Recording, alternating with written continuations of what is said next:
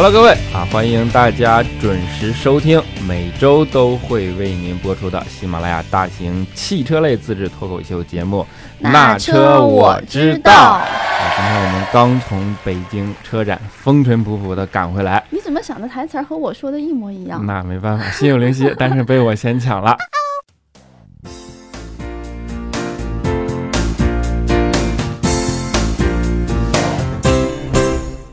然后北京车展真的是太庞大、太忙碌、太啊怎么怎么样，匆匆忙忙嘛，反正对吧？我和小黑我们俩就去吸了几天的这个杨絮柳絮，晒了几天的太阳，走了几天的路，对，还好看了无数的车。还好我鼻孔够大啊，已经沉积在里边很多了。嗯然后呢，其实直播了四天的时间有，对吧？嗯，啊，在这四天呢，也给大家带来了很多现场的报道。但是呢，因为的确是行程太过忙了，所以说，呃，不管是上一期的听众留言啊，还是说我们要送车模的这些活动啊，啊，我们就不在这期节目里给大家提了，因为嗯我们这期节目任务更加繁重。对啊，，二十五六号这两天的直播呢，是可以在我们喜马拉雅的这个首页上嗯可以收听到。但是，呃，现在不是已经过了吗？嗯咱们可以在喜马拉雅汽车频道，就是我们现在打开的这个页面里面有一个专门专建的一个专辑，叫做《二零一六北京车展报道》。对，然后欢迎大家来点击收听当时的直播信息对，啊，云姨。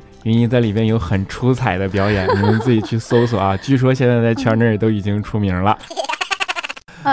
然后我们和那个我们的合作方新浪汽车，嗯还有远鱼快车道，以嗯及像央广，嗯还有汽车嗯立体声，嗯我们都有嗯嗯很多合作的节目，所以在好几个嗯平台上都能够听，到。然后在这儿呢也一也要一并感谢以上这几个合作合作单位，方位对合作单位，大家有很好的配合，不错啊。嗯然后其实直播也直播了很多，但是嗯我们的确还是踩了很多馆，看了很多嗯车。是，然后云一就说回来理一理，我们再嗯详细的做给大家来听一听，对吧？嗯所以我们呢就先理了一份可能会大家认知度比较高的，然后我们觉得跟大家的生活息息更加息息相关的一些这样的车型。主流的品牌一些主流的车型。对，就是在我们眼里看到的是什么样子的，然后我们嗯认知的什么样子的。今天啊，大家别着急，今天有一大页、两大页、三大页纸啊，通通的 介绍给大家你。看云姨做的好辛苦啊！嗯嗯嗯嗯，那我们既然辛苦，就先从云姨开始吧。嗯，行。我们最早去的第一场呢是广本之夜，就是嗯本田、广州本本田还嗯有东风本田，嗯然后他们其实带来了很多这个呃产品。嗯然后我先说一下本田，它作为东风本田和广汽本田。他们的技术基本上来自本田中国。本田呢，它主要是在北京的时候，它把它的这个 Funtech 的新动力总成嗯给大家有一个进一步的介绍。嗯其实 Funtech 呢是本田从前几年就开始一直在动力这方面他们提出的新的一个名词。嗯，它主要是会表现在它的这些呃不同的车型，尤其嗯是合资车型，嗯它们的动力系统的那个车型的匹配上。嗯本田呢，它跟它自己的这两个呃合资企业，他们一起带来了一些特别抢眼的车型。嗯其中像东本，东本嗯就发布了一个小黑特别喜欢的，啊，对我是对那个车比较感兴趣，就是东风本田出了新思域嘛，第十代思域对，第十代的思域。然后你那个进那个北京车展的那个展馆，外面嗯也是最显眼的位置，就是嗯思域。然后包括现在网上的这个话题热度啊什么的，就大家都对这款车特别关注。我当时嗯现场特意去看了一下这个车，嗯，我只能说，真的是漂亮。漂亮。对、嗯我就是第一感觉就是觉得漂亮，因为我也没进去坐，也没办法摸，嗯然后还保安拦的还挺严的，嗯但就是漂亮，就是那种不用设计师来给你解释哎，设计嗯语言的这种嗯漂亮。但是你就能够感受到对，就是扑面而来，这没有什么好说，它就是好看。其实我印象当中的就是上上一代思域刚刚嗯进入国内的时候，嗯嗯，我记得是张靓颖，嗯当时嗯给他唱过一首歌，嗯叫做《一见倾心，瞬间亲情》啊，啊那七代还是八代？呃第八代吧。嗯，然后那一款车型红色的特别漂亮，而且我在很短的时间之内也去进行了一个试驾。是在那个时间段来讲，它特别好看。对，就是。但是我觉得新出的这个更符合现在的。对，更毕竟时代是在就是大家的审美在有所改变。但是你知道吗？我是有这个新思域的车模，并不感兴趣。我只对一米七的车模感兴趣。然后这款车它的价格呢，我们大家可以告诉一下，十二万九千九到十六万九千九，就十三万到十七万嘛，是主流的紧凑型车的这样的一个定价。然后，呃，加上外形，加上本田的口碑，再加上它的这个定价啊，我现在只有一件事乞讨，就是它别落入那个加价什么排队的，不会在这样的。目前的市场阶段，加价已经不大可能了，对吗？对，如果不出现这种情况，就是我我倒是真的觉得。思域是今年来讲会很有竞争力的一款车，对，大家可以去看一看它的实车，去看一下它的那个很炫酷的这种溜背造型，对对对，跟以前真的不一样，对的。而且你知道吗？这款车它还会，嗯，未来就是今年它还会作为赛车的原型车，然后去征战 CTCC。哦，就是啊，现在 CTCC 习惯福克斯有对手了，对，习惯干这种事儿。但是那个东西说句实话啊。别看它长成那样，但是其实是不一样。对，其实它是两台车，它真的只是长成那样。你知道那一辆车四百多万能买法拉利了。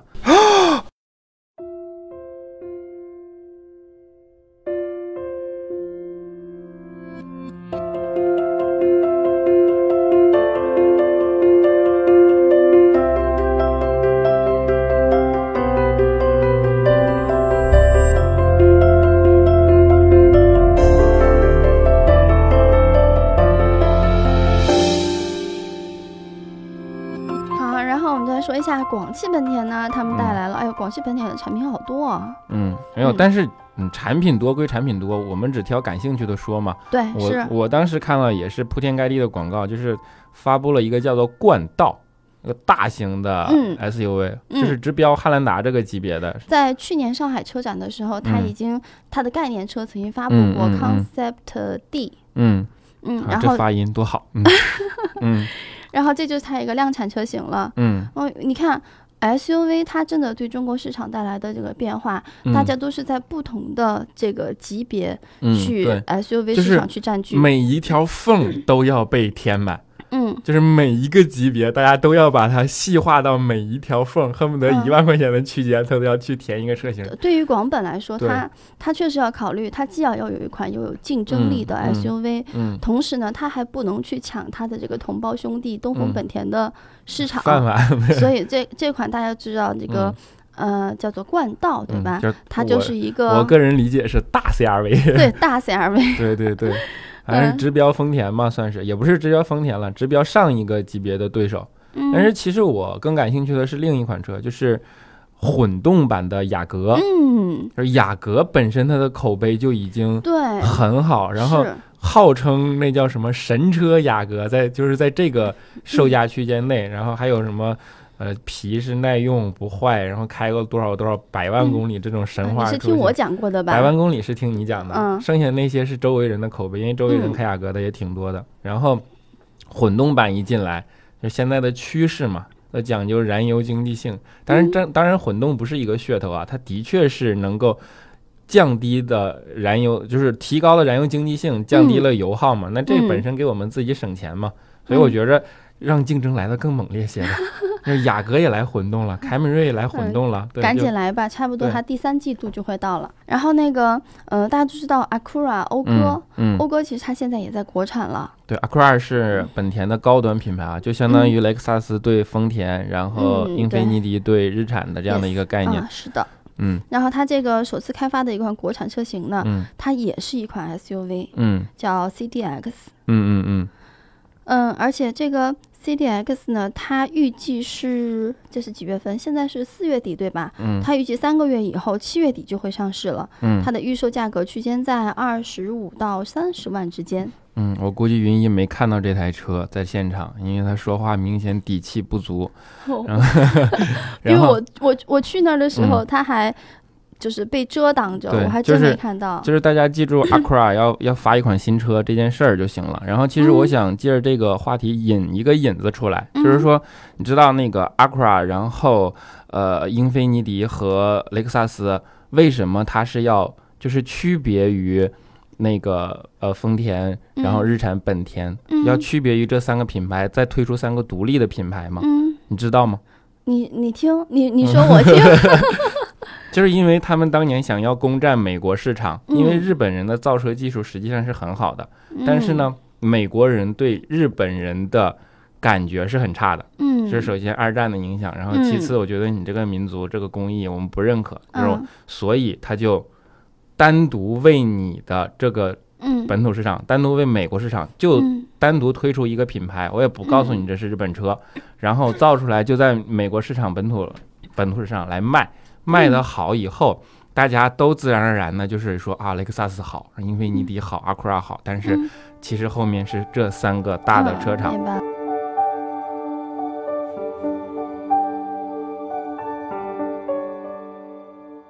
这件事我想说的是什么呢？就是让我们揪心的观致汽车，它 哎呦，它其实也是想，就是观致汽车是刻意的不提自啊己的的母公司对奇瑞，对，但是它其实是一款，就是我们有自主产权，然后啊、你说国产品牌也好，或者说什么样也好，它其实是这样的一个车，但是这这点上我是这样理解的啊，嗯。我是觉得呢，嗯，首先观致观致它确实是一个奇瑞母公司的叫中国嗯汽车公司，嗯，但是它有着很多的国际上的，对，而且嗯。还有我我是觉得观致想表达自己这种嗯。独立运营，然后独立的嗯研发这样的嗯。一些独立精神，嗯。那它是基于一个前提，我就觉得嗯中国的这些自主品牌在以前的前一些年，比如前嗯十年，嗯为了盲目的去抢占市场。嗯，去口冲销量，把自己口碑做做烂了，所以现在嗯当我们真的，比如说你和我，我们嗯去买一个国产品牌的什么车的嗯时候，我们真的还是会犹豫的。嗯我觉得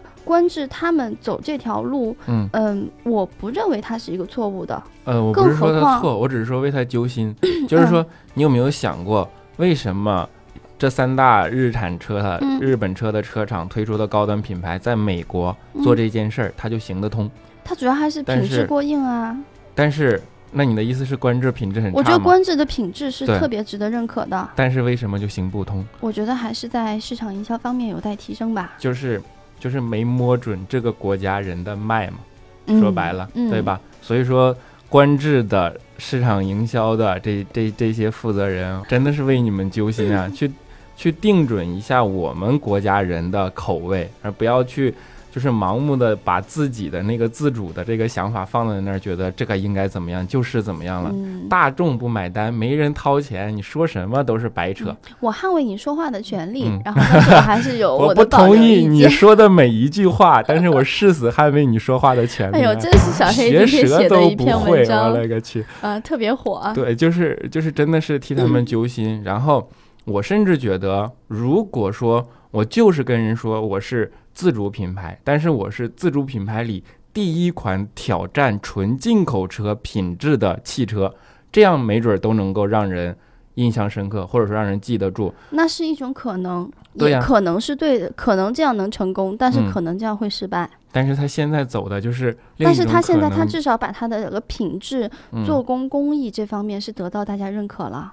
我觉得并没有，我觉得就像我忘了是你们圈儿内人谁说的一句话了，嗯观致以为自己是大众，但是在大众的眼里，你连斯柯达都不如。我说的这个大众是嗯，嗯老百姓的这个大众啊，你连嗯斯柯达都不如，他都不知道你是谁。然后那，说这句话的人，可能他也带有一定的偏见啊。嗯，谁能说他说的就就是是完全正确？傲慢与偏见，我不是说他正确，我只是嗯客观陈述这些声音。啊就是，说，我们想表达的情绪是替观致着急，就是你们，哎，我来，我来，啊我来说说观致在今年北京嗯车展带来了什么吧。嗯嗯，你看他们也在纯电动这方嗯面去做出了很多尝试，嗯，他们推出了观致三的一个纯电动概念车。如果这个车嗯早推出两年，嗯，赶到第一个风口上，没准儿它还能被人记住。就是观致只做到了一件事儿，就是嗯让这个世界上多了一家汽车厂商，但是并没有 任何多余的东西。所以嗯，我就那也不一定那可能是暂时目前，谁知道嗯未来呢？嗯然后这这个刚刚我们说这个纯电动车呢，它会在第四季度度的时候嗯样车上路，就明年它会推出嗯量产的车型。嗯嗯，然后他们还携手了这个科尼赛格，打造嗯了它的一些创新动力科技。科尼赛格是一个欧洲本土范围内在赛车文化里很有很有建树的，号称是幽灵跑车之父，并且巨贵、巨贵无比的这样的一个汽车品牌。哎，不管怎么样，反正我们抱着一颗善良的心，你纯电动也好，因为现在大家都纯电动嘛，不然都不好意思出门跟人打招呼，对吧？纯电动也好，你说你的品质不错也好，我们还是希望你能卖得好。对对对，我们诚意是有的。嗯嗯，然后这就明明是一个大众品牌，反而变成了小众的小众的作为了。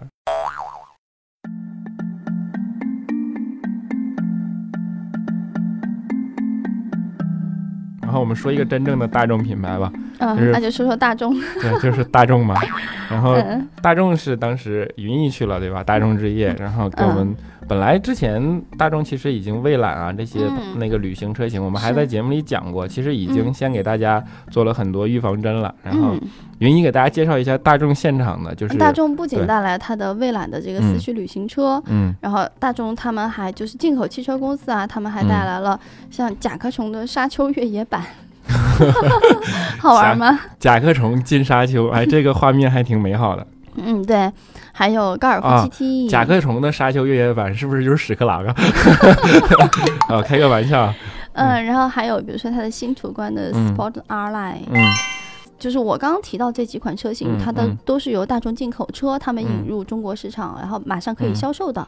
嗯，其实也都是更新换代的产品，不是什么特别的。新的这样的啊，推出了一个新车。对，大那是你说的是上汽大众。上汽大众，上汽大众他们带了，就是我们前两天也提到过，它的那个叫做飞欧等，叫飞昂辉昂。对我开始说，我开始说辉腾，云一说千万不能叫辉腾，然后说那是非常疼。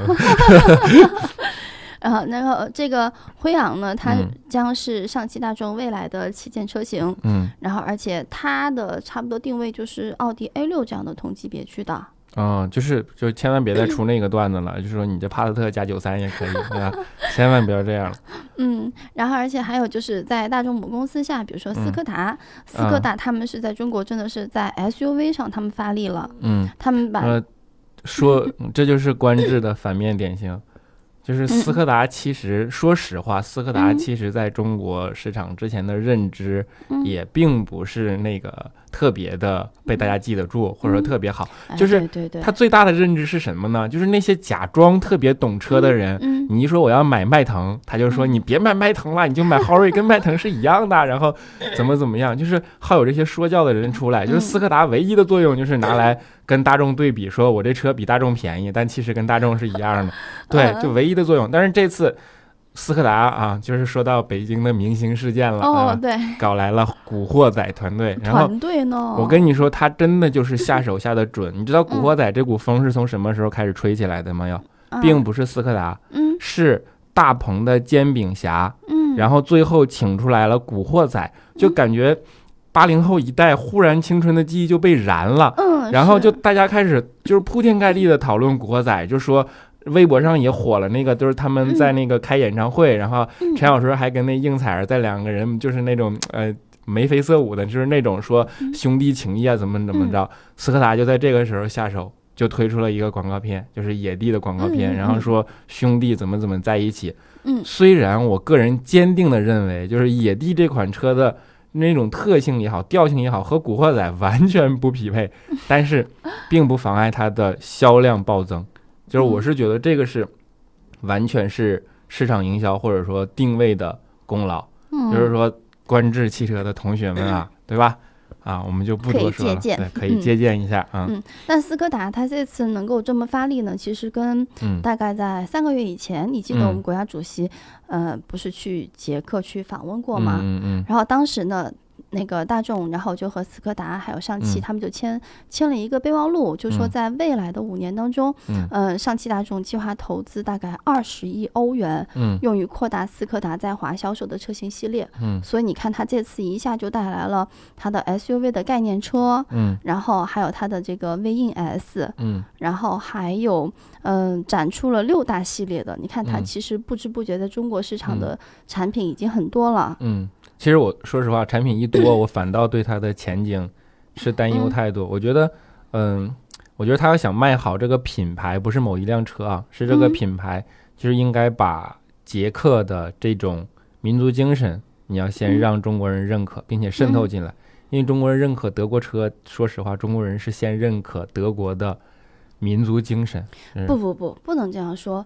中国人认可德国车，是因为大众进入中国市场早，嗯所以他对中国市场的教育嗯有了更多的时间。嗯我觉得应该是这样的。然而，当嗯当然啊，嗯最早也是因为德国的一些，比如说像我们都知道的，嗯嗯。BBA 这几嗯个品牌，嗯他们都是有这种德国人严谨的造车嗯工艺在里面，嗯所以他们带来的产品，然后也是具有说服力的。嗯，所以它的产品是具有说服力的，，所以是这两个。因素。对，但是我觉得斯柯达的产品，因为你知道二战时候捷克的坦克是很牛的，嗯一开始一嗯开始啊，但是捷克的坦克是实际上就是他们造的嘛，但是所以说人家的工业水平也不会太差到哪儿去。但是为什么一直要用贝莱做什么便宜一点的帕帕萨特、便宜一点的迈腾这样的替代品呢？对吧？所以说嗯我还是觉得现在已经到了什么什么环境了，就是大家细分市场已经眼花缭乱了，然后就到了谁谁个性或者说谁有特点谁取胜的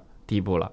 我觉得细分市场一而再再而三的做细，嗯这也是一个为了更加满足这些用户、他们的嗯一个多样化需求。当然，当然嗯，，因为大家现在也是越来越个嗯性了嘛。以前我们的选择面小，嗯可能车型分类，就说你分嗯个一二三就能嗯分出来了。嗯但现在，当你分类下去，你会发现，你如果是定位的太过于模糊，嗯，嗯、然后其实消费者对你是茫然的。对，就是官制嘛。行，官制最大的问题就是茫然。我们不是黑观众，我们真的是是希望他，我真的是很真诚的给他提嗯意见，忠言逆耳利于行啊，对吧？真的是很希望他能卖好，因为我真的是觉得他的品质是不差的，嗯，不是说有多好，但是是不差的。所以说，那我当然是希望他卖得好，但是我又看到他明显的短板，所以你当然为他着急嘛，才会有这样的话嘛。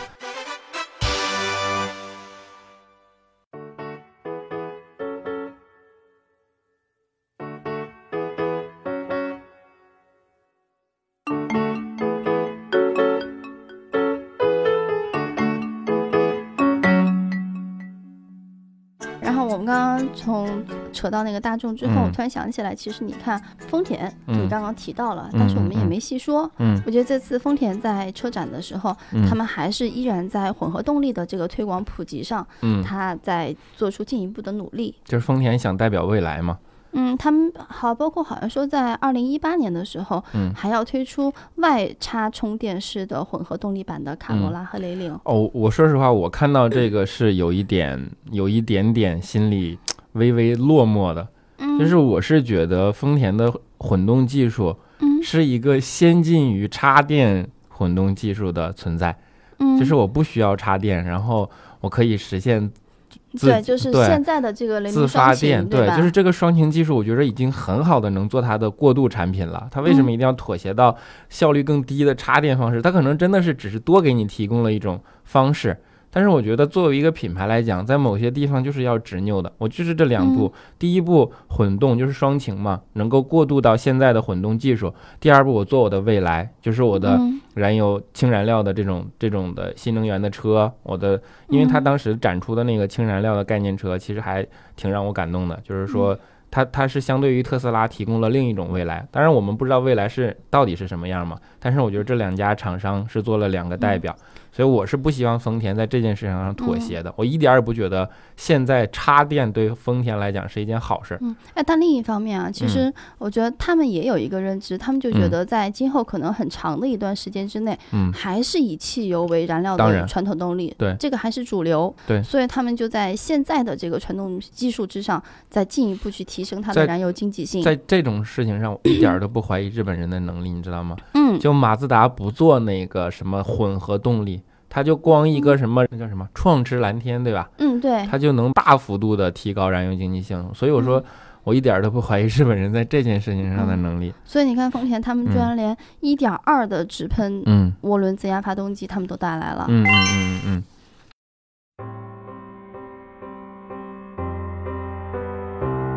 就是说说到这些都是大厂嘛，大厂底气足，技术也雄厚。那还有更大的厂呢？对，还有更还有更大的厂呢，通用。对，是通用大。对，通用当时那个上汽通用的展台是那个云姨最嗨的一个展台，就是做那个，哎，创战极速光轮。对，创战机里边有一款摩托车叫创极速光轮，对吧？嗯。然后它到底能不能开走？我很奇怪。就那天，嗯，我们哪个主持人他给我讲了，他说这个车在国内只有三台。嗯。然后一台好像是在迪士尼好像会展示，嗯，然后一台是我们看到的那个，嗯，还有一台是卖给了那个一个杭州的一个老板，嗯，然后我问的是到底能不能上路？这个车这个车是这样的，就是开一次就会报废掉。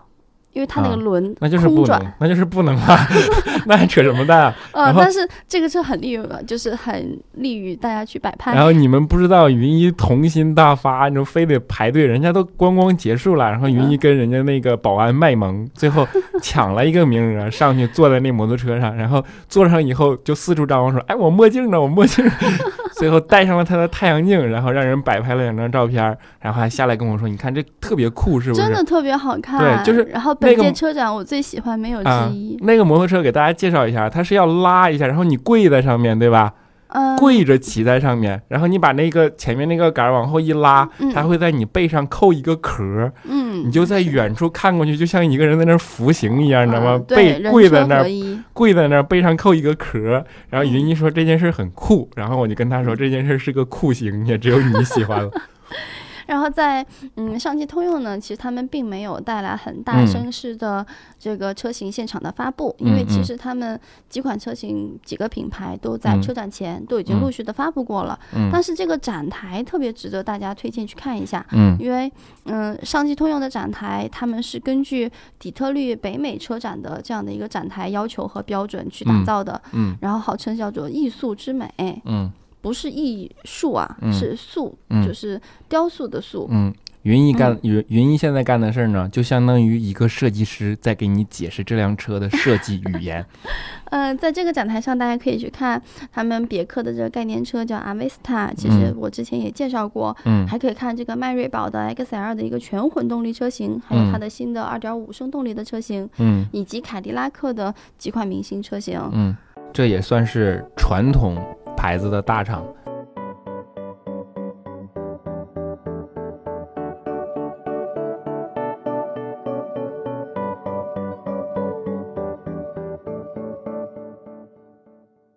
说实话，呃，上汽就是包括上汽、大众、丰田、本田这种传统的厂商，并没有在这届车展上。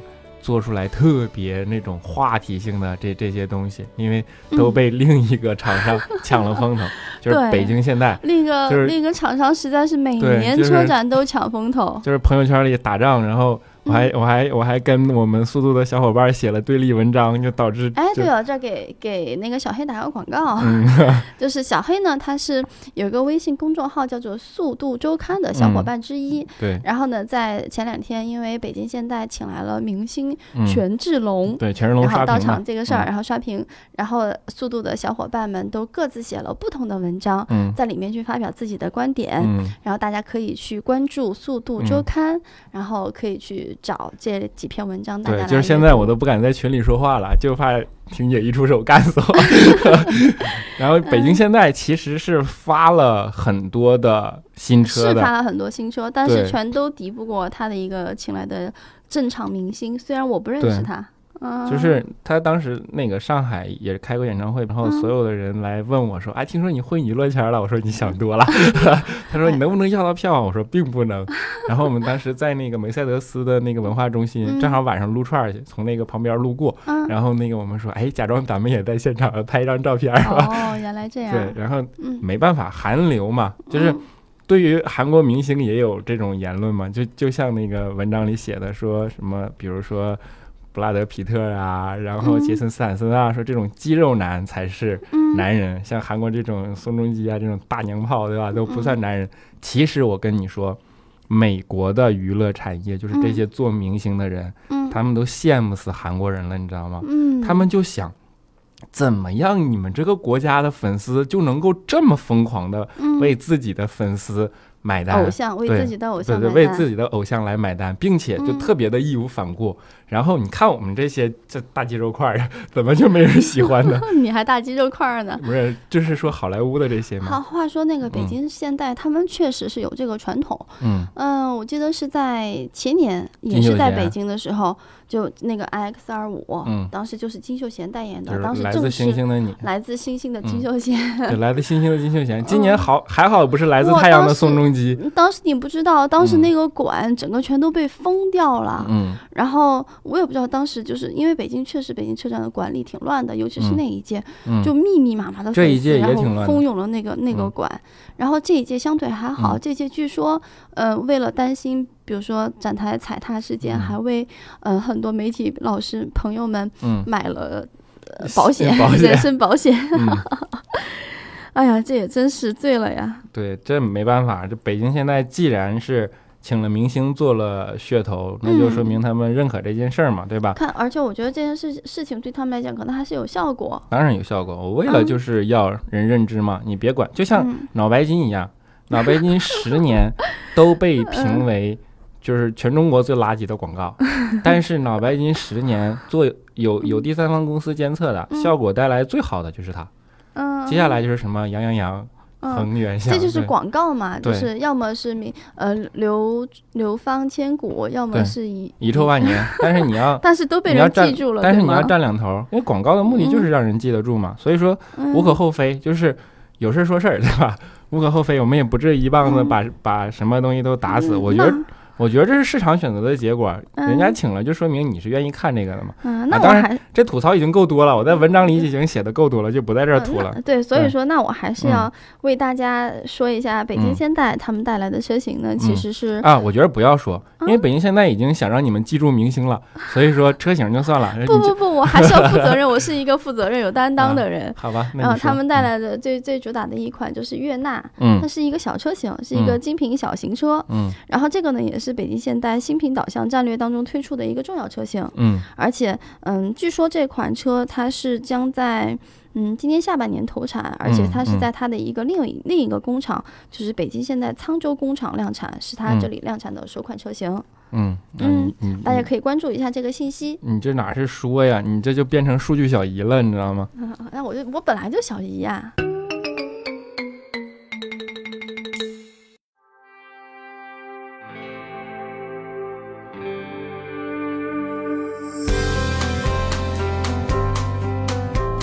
然后去年让我特别感兴趣的范冰冰，啊今年好像没来。呃，前两个月你还感兴趣吗？哦上上两个礼拜你都还在感兴趣？可见我多是一个多么专一的人。好像今天没来，对吧？东嗯，风雷诺，今天没来，对，在东风雷诺的这个展台上，嗯，啊，嗯东风雷诺啊，嗯东风雷诺，但他们嗯带来了全新一代的克雷奥，哎，嗯这个车型你应该熟悉的，因为我记得我在嗯前几期节目的时候给嗯。大家介绍过，嗯。因为范冰冰代言的那一款呢是科雷嘉它嗯是一个偏小型的一个 SUV，嗯，科雷奥就是 CRV 的级别的。对级别的。它其实在中国已经卖了它很之前卖了。长时间了。很长时间，而且很难得的是，嗯。在雷诺品牌的克雷奥，在一个小众品牌在中国市嗯场，它的科雷傲能够卖的还是相当的不错。嗯所以说，我们对这样一款它的一个新款的这个科雷傲还是嗯挺充满期待的。嗯，就是之前因为卖的不错，就是因为说实话是误打误撞撞准了嗯 SUV 的那个细分市场的领域。嗯，那个外形就是之前的克雷奥嘛，你看看起来又挺大的，然后雷诺、嗯对吧？嗯。就是别管小众不小众，至少 F 一听过嘛，觉得啊，嗯。雷诺原来投了这样一个车，然后又这么大，然后所以有些人嗯。就就掏钱了，所以这说明他也是定的准，卖的嗯。当时卖的应该也还不错吧，就是这也是有人家的道理的。我觉得这依然从另一个侧面来嗯。证明了，就是中国人，尤其是嗯现在，大家真的是好喜欢 SUV 啊！哎你还说别人，你不也要买什么哦，对啊，道我也我也打威吗？算换那个道奇酷威啊，也是一个标准的七座 SUV 来着。还有什么好说别人的？真啊是的。我在呃补充一个小花絮，嗯其实是在展台路过的时候，嗯我看到有个嗯不是特别大众的一个品牌叫江淮汽车，嗯嗯，然后我是发现他把他的标 logo 给嗯换了，因为江淮在我印象当中你也知道是那个嗯五角星的标，对对然，后他换了一个还挺好看的一个盾形的标，嗯，就是这胆儿也是够大的。叫盾牌 JAC。这其这其实是一种对自己品牌的挑战。嗯，但是我觉得他既然这样换的话，那嗯他肯定还是经过深思熟虑，然后有这种市场调查的，就是有我觉得给人带来一些新鲜的感受嘛。有底气的，对吧？对啊，毕竟以前那个五角星的那个标，它用在商用车上也挺多，嗯嗯嗯，嗯，而且还还听说那个他们江淮汽车也连续两季赞名冠名赞助了一个娱乐节目，叫《嗯心动亚洲》。啊，就是请了那个学员嘛，还站嗯，对啊，对对，去他们站台，虽然我没有遇到啊。哎，嗯嗯哎我发现我这次跟明星特别无缘，啊，就你们说到那些明星，我一个都没有看到。我告诉你们为什么？因为云姨所有的精力都在找她的偶像，她的偶像是宝沃汽车的副总裁哎。呀，不要说嗯，了。好，这这个话题到此为止。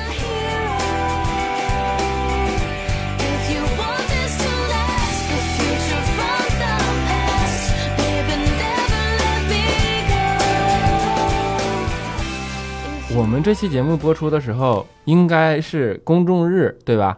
观众日，普通观众日，嗯嗯就是是它是对你们开放的了，已经。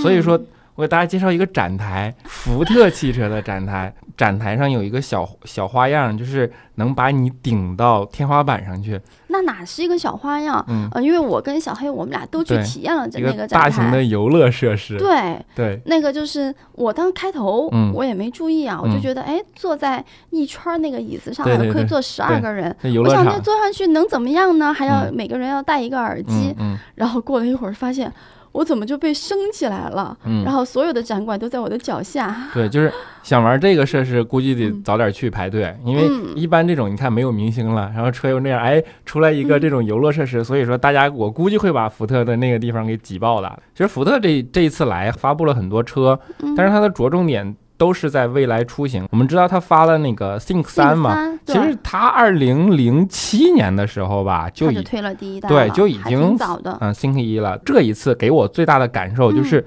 流畅，不说接近那个嗯 iOS 的这种感觉了，但是也真的很流畅了。就是嗯以前让我最头疼的就是汽车上面这触屏，你知道吗？嗯，速度慢，对我我说快十倍，它也绝对不夸张。就是嗯，以前就是那种，就像诺基亚以前的那个触屏手机一样，你要点下去，然后再点下去。这次你还甚至可以滑，然后嗯而且它推出了一个就是强大的语音识别系统。哎，这个特别好，还有手写输入，你知道为什么吗？嗯，为什么我说它是强大的语音识别系统？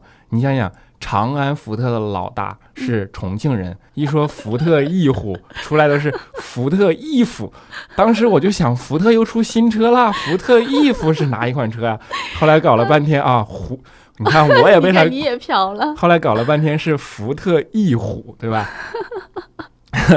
然后这些新车上都搭载了这个 Think 三的语音系统嘛？你说嗯这样的老大做出来的车，它如果识别系统不强大，它开不出去呀、对吧？嗯就没准一导航就给你导歪了。然嗯。后其这是我我想说嗯的是，我觉得嗯他们特别强大的就是，大家在那个福特的展台呢，嗯你还会发现很熟悉的 logo，嗯就是橘色的喜马拉雅啊，对，就是它有一个有一个功能叫做 App Link，App Link，然后里边呢，啊，就和一些合作伙伴来做了你可以就在的车上就可以对控制 app 的你手机的植入 app 嘛，对吧？嗯。但是最主要的是，嗯，它里边有喜马拉雅，对，所以说以后如果你是用了福特的系统或者在福特的车上嗯，想听喜马拉雅的那车，我知道，哎，嗯就不用打开手机了，你可以直接在它的车机上进行操作，对吧？然后就只能直接能找到那车我知道节目，嗯。是。然后它这个 Think 三系统呢，它是既支持 iOS，它也还支持安卓系统的。嗯，就是现在车厂其实针对手机的系统也都做了很大的优化，然后包括我们嗯之前试的那个通用的那个车，就是别克的那个叫嗯威朗 GS，对吧？当时上嗯面也搭载了 CarPlay 嗯，啊，对对，然后就是针对 iOS 的系统这个它也，是搭载对，但是它这个还好像更进了一步，可以使用那个 i iPhone 的 Siri 功能，对啊，哦，可以 Siri 对话。嗯，就是就是你不止它可以识别你的模糊音，它甚至可能 还会调戏你。呃就是嗯，然后现在大家也都是 Siri，我嗯漂亮吗？嗯哦，你，Siri 说。对不起，我关机。因 为现在车厂车厂已经开始越来越往互联网方向也好，反正它的车机已经开始越来越和、功能越来越强大对。功能越来越强大，然后并且和那个这些大的以前的比较王牌的这种厂商，好像以前是和微软对吧？然后现在换成了黑莓，嗯，但是都是那种它的那个界面啊、图标啊这些就更加的直观了，对，就然后速度也快了。就都是让你那种就一听就望而畏惧的那种大大的背后的这种厂商，然后 什么无线升级啊这种，哎，它还有一个细节，嗯。我喜欢，嗯。就是它的那个屏屏嗯幕，它是嗯。可以根据时间自动调节成白天或者是夜晚的一个模式。因为你知道，嗯。因为我我是一个对光线还有嗯。对声音特别敏感的一个人。嗯。如果是光线过分刺眼，嗯。或者那个或者是声音过分的过噪的话，嗯。我是会很很难受的。嗯。所以它是能够根据，比如说你现在呃天天色，它根据时间来看，嗯然后时间已经晚了，天色嗯暗了，它可以自动的给你调节屏幕的这个显示的亮度。就是越来越往手机的方向发展了，感觉对，手机也有类似这样的，呀。就是特别智能，反正以后嗯，没准哪天就是还是人性化。对，没准哪天未来就是福特出一手机，然后嗯把中控台的地方空着，嗯，上来把手机往上一摁，哎，然后一切就解决了，对好，这是一个 good idea。好，希希望福特的厂商听到以后多多多尊重我们的意见，然后给我们点专利费什么的啊。好嘞。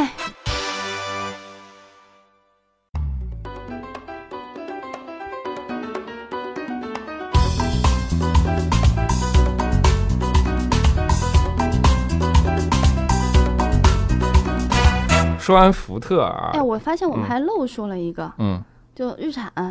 你看我哦。们前面丰田、本田啊啊啊，什么全都说完了，，Acura 也说了啊，你你也说了，没说日产。因为弟弟没说啊日产这次动作其实也挺大的，对吧？啊，日产他们其实最主要就是那个谁说那款车特别好看，嗯，就 C 马、西马，嗯嗯嗯，他们这次是真的上市了，公布售价二十三万四千八到二十六万七千八，就是云一有一个本事，嗯，就二十三万五、二十六万五、二十六万七或者二十七万就完事儿了，他就很能够准确的说二十三万、四千八云姨到这个稿二十六万子是有的，你七千八。不能乱说人家的价格。对于买车的人来讲，一分嗯钱、一百块、两百块那都是区别。嗯，比如说你那台车你是卖二十五点零零万，嗯然后我说我只卖二十四万九九，嗯然后这差别还是感受度有不同，对吗？嗯，是所以说说价格 一定要精准。是，然后，并且他们新生代的这个 T 大也全球首发了，这嗯是一个预售价大概十万块起的一个车型。哎嗯，而且还有啊，日产他们也带来一个和福特有点类似的一个嗯，嗯一个理念吧，就是智能出行未来的的一个愿景智能出行。然后大众这次也发了呃未来智能出行的计划，就是好像现在每个车厂的人都不甘心自己变成只是单纯的一个汽车厂商，他都要去布局所有未来的对呀、这是布局，就是格局啊。一切未来的出行都要跟我有关系。嗯，对啊，这说明了这是一个大的一个方向嗯趋势。嗯因为你仅仅靠生产汽车、嗯销售汽车，大家嗯发现这条路上你一直做下去会做死掉的，嗯或者说你会把自己做的越来越窄。，嗯你们看不到云一的表情啊，云一说做死掉的，就是古惑仔的那种感觉？当时的表情特别严肃。嗯，好吧。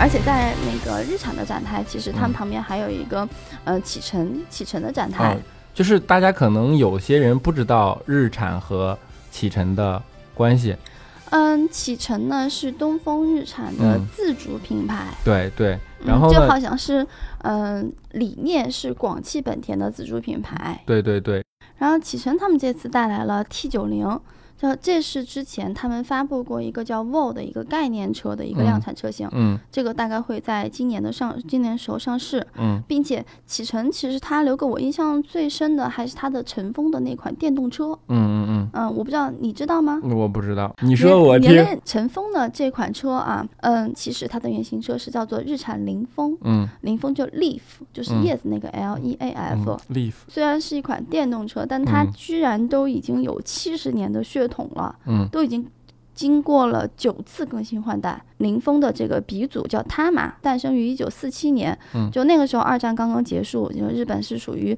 经济物质都非常短缺的一个阶段，你知道它百废是。对这个国家本来就资源也都非常的有限，嗯而且物价又很高涨，几乎都处于一种崩溃的边缘了。嗯而且呢，就是这种严重的这种匮乏的石油，就使得他们日本本土的这些燃油车就特别的不再适用。嗯这个时候，就这些工程师他们就在开始来考虑研发一种不需要依赖石油的交通工具。然后就利于他们山，就去利用他们山区的一些水力发电机、发电嗯站，然后产生的这种电力来驱动车辆。就是那个时候他们就已经对做电动车了。是，所以说他玛就是那个时候诞生的一个产物。嗯这样说起来，你就知道为什么会在那么多年前，嗯他们都已经能有电动车。嗯，哎，那我倒有一点很奇怪了，嗯，为什么那个时候就诞生电动车？电动车的技术反而没发展下去，又回归到燃油车了？不，电动车是经经过了很多的更新换代的，尤其嗯是在电池技术上。嗯比如说最早的时候啊，这个电动车它可能用的是铅酸电池，哦，那啊你这样说，我大概懂了。对，然后他又经历了，比如说后来九十年代的时候，那个有个叫做这个叫做铬镍电池吧，嗯然后再然后就是有了高效率的锂电池组，嗯然后所以现在基本上他们用的就是最新的这种电池的这种呃能源能能源。就是它实际上背后是仰仗着日产的血统的，也算是，然后并且有强大的技术支撑。嗯，对啊，嗯比如说它现在用的它这种层叠式的紧凑型的这种锂离子电池，然后来嗯进行对现在这款车的一个驱动。嗯然后呢，凌风这款车呀，它其实是在嗯六年前，也就是嗯二零一零年的时候，它就已经发发布过了。嗯然后，而且这款车它还创下了目前世界上最畅销的电动汽车的这样一个记录。也就是说我相，信这个事儿大家一定不知道。那现在我说了，你就大概嗯知道了吧？嗯嗯然后后来呢，就是凌风这款车，它在全球的电动汽车市场当中的占有率基本上接近了百分之五十。也就是说，你买卖出两台电动车，其中嗯就有一辆就是凌风。啊，另一辆是特斯拉。我那个时候没有特斯拉，就是二零一零年开始的时候。你能有点娱乐精神吗？哦我们现在是在给你上课，嗯当然不能。好，卢老师好，卢老师好。嗯，好，小黑好好听课啊。嗯嗯，好。然后后来在二零一一年的时候，嗯就这个日产的凌风，它就进入中国市场。嗯大概是在二零一四年，嗯就日产凌风已经全球销量突破了十万。嗯嗯，你想这个数字还是很庞大的。嗯后来在一四年的九月份的时候，就东风日产的这个启辰，嗯他们对就是生产了凌风，呃，生产的这个凌风，他们叫做晨风，就正式上市了。哦，嗯，这款车我是去试驾过的。怎么样？嗯，我在我是在哪儿？在深圳试驾的，嗯然后就属于你，哦，我想起你。想想吗？我想起来是我们去北京车展的第一天去、去展馆的路上，嗯然后就旁边嗯开上来一排嗯，就是纯电动的，就是嗯晨风。当时我还对，你，记得它那个 logo 吗？对对对也，是星星形状的，对对对然后蓝蓝白的吧？对对对，当时我还想这这干嘛呀？婚礼车嘛。然后后来发现啊是电动车。都能坐婚礼车了。对，然后 那个一就是所有的司机都穿着同样的衣服，戴着戴着黑色的墨镜，穿着黑色的西装，我还以为是黑社会要去砍人呢。嗯嗯，就是这款车它的一个驾驶感受，你刚刚嗯。问我，起步特别的轻，而且它嗯。是零到五十公里的这样的一个加速的话是特别的快，嗯。而且它就是和你开汽油车的一个感受度嗯。还是很不一样的，嗯。就是。你知道电动车它带来的感觉就是直接、嗯快，嗯，对吧？就酥一下。嗯，对，而且很轻巧。嗯嗯，所以我那个我也开过好一些不同的电动车，我觉得，嗯、就是从实用这个角度来讲，嗯这个它给我的感受印象到现嗯在为止还是不错的。嗯，好我关键还有一点啊，就是你这课上不完了是吧？我我我今天是有我最后我今天是有多欠被教育的一张脸我。我最后给你教教育嗯一下啊，就是呃，对于这个，如果你在北京的话，嗯，其实我会很建议你去买电动车呃，可以去买陈峰这款车，嗯，因为陈峰在北京你是有很多渠道。哎，我记得他们是陈启辰的这个事业部部长李部嗯长，然后天遇到我，然后就跟我说，嗯如果你在北京这两天我需要有代步车的话，嗯我可以去下载一个叫做。叫什么的一个 app，然后里面你是可以去选择车型，嗯然后哦，好像叫做苏打出行吧，这样的一个 app，、你可以选择车型，他们可以提供尘封的这个车，嗯，可以作为分时租赁，你可以嗯去感受。就是我我只关心去哪儿充电。啊，北京有很多，就是你拿这个嗯国家电网的那个充电卡，有很多电桩，你嗯可以直接去的。所以北京的这个充电设施相对来全国来说，它是做的嗯比较嗯比较嗯广泛。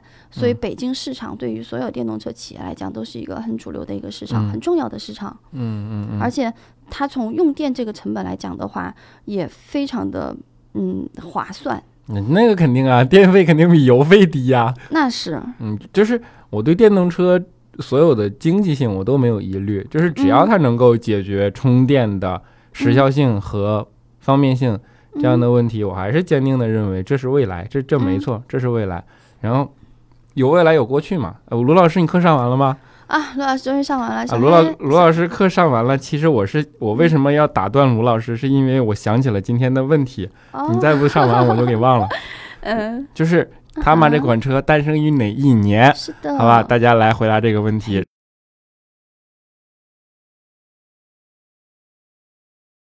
啊，然后其实北京车展看馆的车很多，嗯，因为节目时长有限，哎我们这次我们这次只给大家带来了一半儿嗯。一半儿的资讯，然后呃另一半呢放在下一期来讲，就是嗯，北京探馆的下一部分。然后嗯我因为们明天加个班儿，然后再嗯来吧。因为是探馆嘛，然后卢老师还要上课，对吧？就显得这节目有点碎嘴子啊。嗯不管怎么样，我们还是用数据小黑和数据小姨的方式，嗯给大家带来北京车展的，就是我们眼里觉得的这些车型，然后想带给大家的信息。在下一期的话，我们嗯可能带来一些豪华车为主，啊还有一些小众的一些车型，比对如说剧透一下啦。嗯然后像嗯、呃小众的斯巴鲁，嗯，嗯、DS，那叫小而美，谁说小众嗯，还啊？有不要不要透了，不要透了啊！不要透了，不要透了啊。林肯、沃尔沃、捷豹路虎、宾利，哎反正反正这两天你们也都呃对车感兴趣的话，并且方便，估计你们也都会去北京车展现场来看。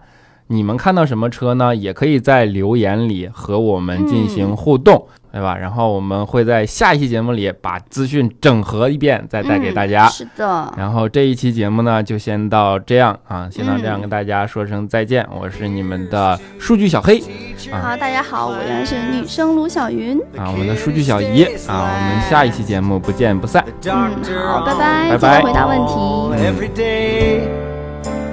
Here's to the cop on the street, to everyone who don't cheat, the dads who coach ball.